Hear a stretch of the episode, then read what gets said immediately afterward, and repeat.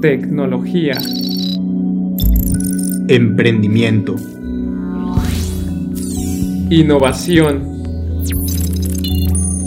Bienvenidos a Step to the Future. ¿Qué tal amigos, amigas? Bienvenidos, bienvenidas a un nuevo episodio del podcast Step to the Future. En este episodio tengo a un invitado especial, pero antes de presentárselo, les recuerdo que sus perdón, que se tienen que suscribir a newsletter de Striving News. Está espectacular, de verdad. Es una cosa grandiosa, noticias de innovación, tecnología, negocios, startups, todo aterrizado y tropicalizado para Latinoamérica. Porque pues en Latinoamérica no hay ni de esto, así que vayan y suscríbanse. Ahora sí vamos a pasar a lo siguiente. Y voy a revelar a mi episodio, a mi episodio, a mi invitado especial, mi queridísimo CryptoFair. ¿Qué tal, amigo? Bienvenido. Gracias, gracias. Muchas gracias por estar aquí. Pues, pues, Muchas gracias por invitarme y por dejarme estar aquí, güey. En esto que pues va a estar chido, güey. Va a ser una plática interesante. Amena, güey. Sí muy amena y también que yo pienso que va a sacar de dudas a muchas personas sobre este mercado. Yo creo que sí, porque me he dado cuenta, por ejemplo, cuando subo cosas a mis historias sobre las criptomonedas o algo, que la gran mayoría de las personas piensa que estoy en un esquema piramidal, güey, o en algo como de que dame 200 dólares y te doy un rendimiento de 500% y cosas así y por eso no preguntan, porque piensan que los voy a estafar. Ajá. Y en cierta manera sí, pero no por eso. No, no, se crean, no se crean. Obviamente no es estafa, güey, es nomás puro cotorreo, pero pues como que les da miedo y pues piensan eso, pero pues nada de eso. Sí, güey. Todo lo eh, contrario. Sí pasa. A ver, güey. ¿Quién es CryptoFair en menos de 30 segundos? Un estudiante de ingeniería en electrónica que hace un año aproximadamente se empezó a meter a todo esto de las criptomonedas y lleva ocho meses invirtiendo en Bitcoin. Bueno, en criptos en general. En criptos general. Perfecto. Ahora sí, güey, vamos entrando en materia para irnos rápido y que no se vuelva tan tedioso, güey. porque no es una clase de la universidad de esto. No. Gracias a Dios. Gracias a Dios. Gracias a Dios. No porque les voy a dejar tarea no, güey. que inviertan en la en un token CryptoFair que va a estar que va a estar próximamente. Buen momo, güey. Pero bueno, ahora sí vamos metiéndonos de lleno a esto. En sí, güey, ¿qué es el mercado cripto? Mira, primero lo voy a poner algo así como el mercado cripto es básicamente igual como lo conoces con las stocks, es un mercado de stocks o un mercado de divisas. La única, bueno, la gran diferencia es que aquí es criptodivisas, son es dinero digital, activo digital, como le quieras conocer. Y otra gran diferencia, que es lo que lo hace muy top, es que está descentralizado y funciona a base de blockchain. Este blockchain es una cadena de cadena de bloques en el que guarda información básicamente para no entrar como tan específico. Porque ya tenemos un episodio de eso. sí. Entonces para no entrar así tan difícil es una cadena de bloques en donde guarda información que en este caso ya serían tus criptomonedas. Y así sirven estos mercados en donde tú tienes control de tu dinero, tú tienes control de tus divisas y no tienes que estar esperando a un banco o a un mediador para que te deje comprar o para que te deje vender, sino tú decides cuándo. Y pues básicamente, ya como te lo dije, es, es descentralizado, no lo respalda nadie, ni un gobierno, no hay ninguna autoridad más que tú y tu computadora. Básicamente, pues es eso, güey. A ver, güey, en la parte de que es descentralizado, ventajas de que sea descentralizado a comparación de un banco. Te la voy a decir fácil, güey. El banco controla tu dinero, eso es centralizado. Y descentralizado, tú controlas tu dinero. En, en, un banco, si el banco desaparece, o lo que pasó hace unos días con Bancomer, de que se cayó su plataforma, no sé qué, no podías gastar. Y en un, y en un sistema descentralizado, tú tienes tu dinero, tú decides cuándo gastar, tú decides en qué gastar, y no necesitas a un mediador de que esté espiándote de que, ah, pues gastaste en esto, sino tú tienes 100% el poder sobre tu dinero.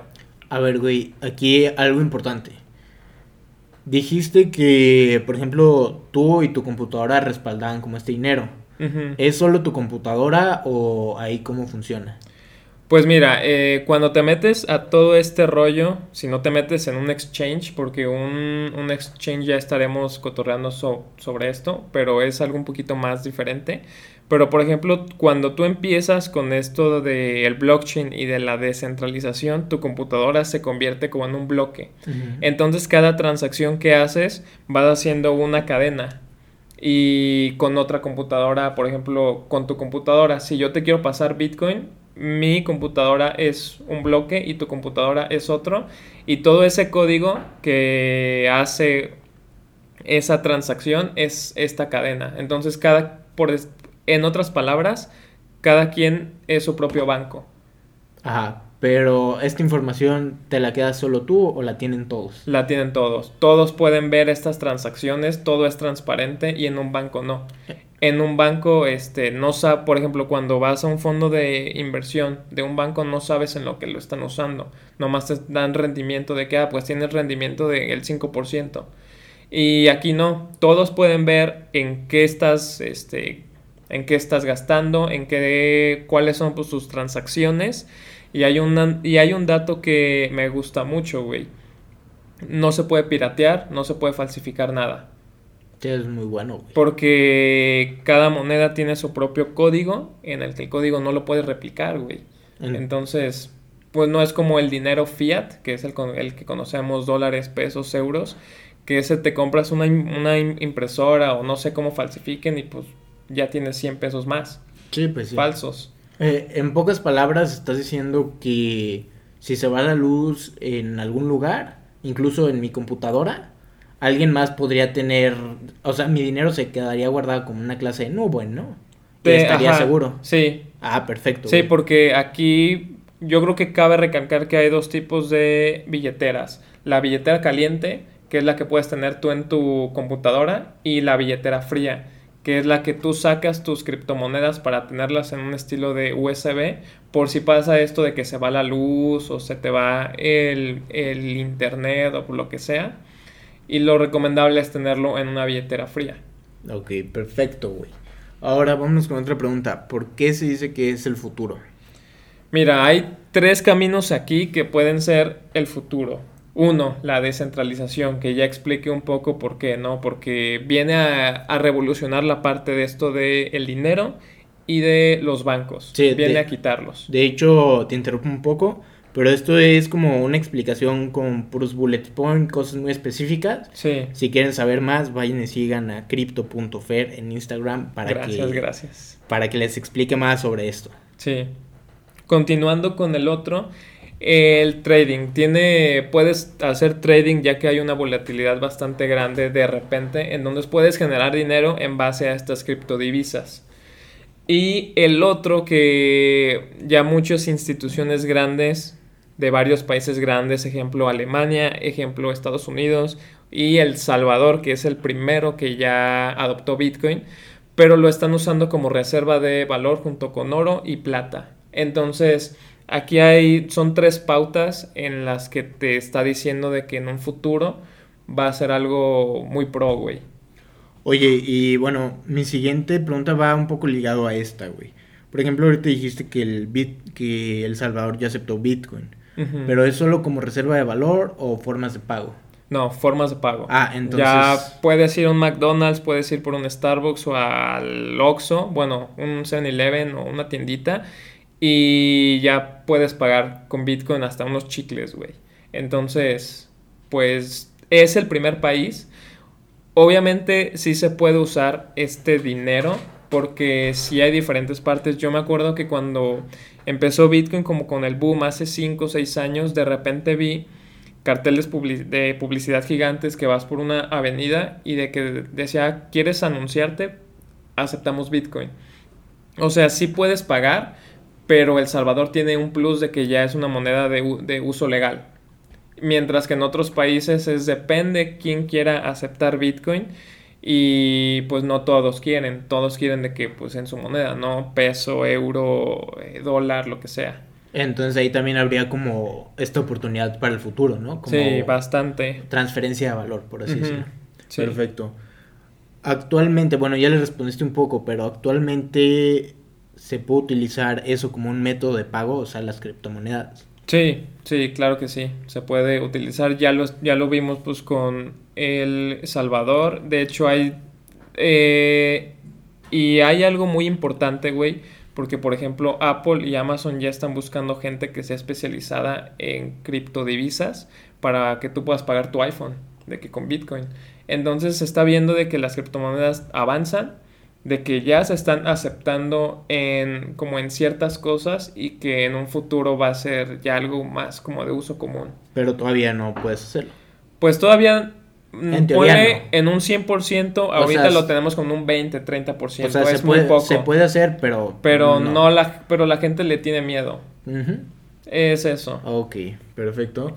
Eh, después, ¿estas criptos, güey, tienen algún valor monetario o en qué están respaldadas o qué onda? Pues sí tienen un valor monetario, por ejemplo, Bitcoin ahorita ronda los 40 mil dólares. ¿Y en qué se basan estos 40 mil dólares? Oferta y demanda, solo eso. No hay ningún respaldo como en otro, como en el dinero fiat que, como se, como se dice, que está respaldado por el gobierno, por oro, por reservas de esto. Eh, las criptomonedas no están respaldadas por nada, por nada. Eso es lo que la gente le tiene miedo sino que entre más demanda, el precio sube, si vendes, pues baja, es básicamente eso. Ah, güey, perfecto. Eh, ¿En dónde puedo empezar a invertir?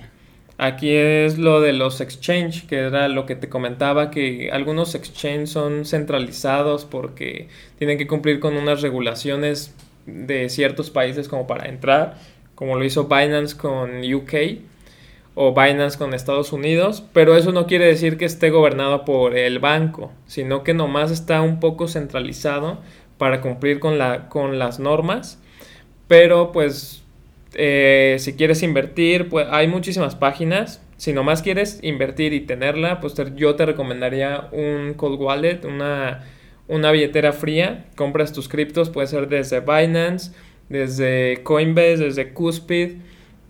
Son estos exchange y nomás tú, lo, tú pues, los guardas y los dejas como inversión pues para largo plazo. Si ya quieres estar operando de que haciendo trading, pues también puedes hacerlo desde Binance y pues ahí tienes todas pues, tus criptomonedas para poder hacer intercambios y pues todo ese todo ese rollo. Sí, de hecho, aquí algo que también me gustaría agregar un poco es que esto que mencionaste de que de los que son centralizados, como Binance o todo eso, en teoría no son tus criptos, porque a lo que sé yo, igual ahorita confírmame, pero pues si el exchange desaparece, pues también tu lana, güey. o Ah, sea, sí, no sí, te sí. quedas. Esa es una parte mala de un exchange centralizado y no tenerlos como en tu billetera fría, ¿no? Sí, por, por, por eso dicen que si vas a tener grandes cantidades holdeando, que es una inversión para largo plazo, sí sácalas. Espera, güey, que es holdeando. Ah, holdeando es que no te interese ver como barritas y Man- nomás compras. Y nomás compras y las mantienes, no sé, si tu propósito es para tu jubilación, pues la mantienes 50 años ahí, como si fuera oro, que ahí nomás pues lo tienes para algo en general. Y sí, pues de lo que estabas comentando, también es muy difícil que, por ejemplo, exchanges grandes tipo Binance o Coinbase desaparezcan de la nada, pero sí ha pasado y pasó uno en China, pasó el nombre del exchange creo que es Hotbit y pasó otro en Turquía que de la nada desaparecieron y lamentablemente las personas que tenían su dinero ahí pues lo perdieron. Entonces sí por eso dicen que esas criptos no son tuyas, pero sí este si las quieres retirar pues te las dan, porque sí pagaste con ellas, pero mientras estén ahí, este nomás tienes como el valor de Bitcoin ahí. No significa que sea tuyo. Sí, o sea, la propiedad no es tuya. Ajá, hasta que las sacas y ya las tienes en una billetera fría. A ver, güey, aquí una pregunta que yo creo que va a ser la que más personas se preguntan, valga la redundancia, pero si entro a uno de estos exchange, ¿voy a entrar a una estafa piramidal? No, no entras a ninguna estafa piramidal, entras a, a un mercado bastante agresivo, pero no es ninguna estafa piramidal porque pues no estás no tienes que invitar a otra gente para tú ganar, sino que tú ganas desde tu propio esfuerzo, desde tus propios conocimientos que tienes sobre trading. Y, y, conocemos esto de las estafas piramidales porque te enseñan a estar haciendo trading, pues todo este rollo. Pero aquí no. Este, yo entré una vez después de que ya me sentía como un poquito bien en toda esta parte de las criptomonedas y, y empecé a invertir, pero por mi cuenta. Tú puedes hacerlo solo, sin necesidad de estos brokers que te, que te prometen rendimientos exponenciales. Que las criptomonedas sí los pueden dar, pero tú te lo puedes ganar solo. No necesitas a un mediador de que te enseñe o estas academias de que te metes, pagas una mensualidad como de 4 mil varos, tienes que invitar a invitar a tres personas más, ganas 4 mil varos, entonces no tienes utilidad. Eh, no va por ahí. Tú te puedes entrar solo y tú ganas solo. Entonces tú eres independiente. Afirmativo. Perfecto, güey. Ahora, imaginemos que ya me metí a Binance, güey, ya hice todo el proceso, ya compré ya todo. Ahora, ¿a qué le debo tener miedo, güey? Le debes de tener miedo. Mira, voy a dar como... porque hay muchas personas que dicen, o incluso boomers, que también es uno de, una de las partes que le tienen miedo, que dicen que es muy volátil, güey, que la chingada. O sea, ¿qué le tengo miedo? Pues, los boomers se van porque es muy volátil y eso, pero la, la volatilidad siempre tiene que ser tu amiga, no tu, no tu enemiga. Y los boomers siempre dicen, no, que las criptomonedas, que es un mercado manipulado y es como, güey, pues los stocks están igual. Y ya lo pudimos ver con gente pues de Reddit que pumpeó GameStop en menos de un día y lo pumpeó, no sé, como el 300%.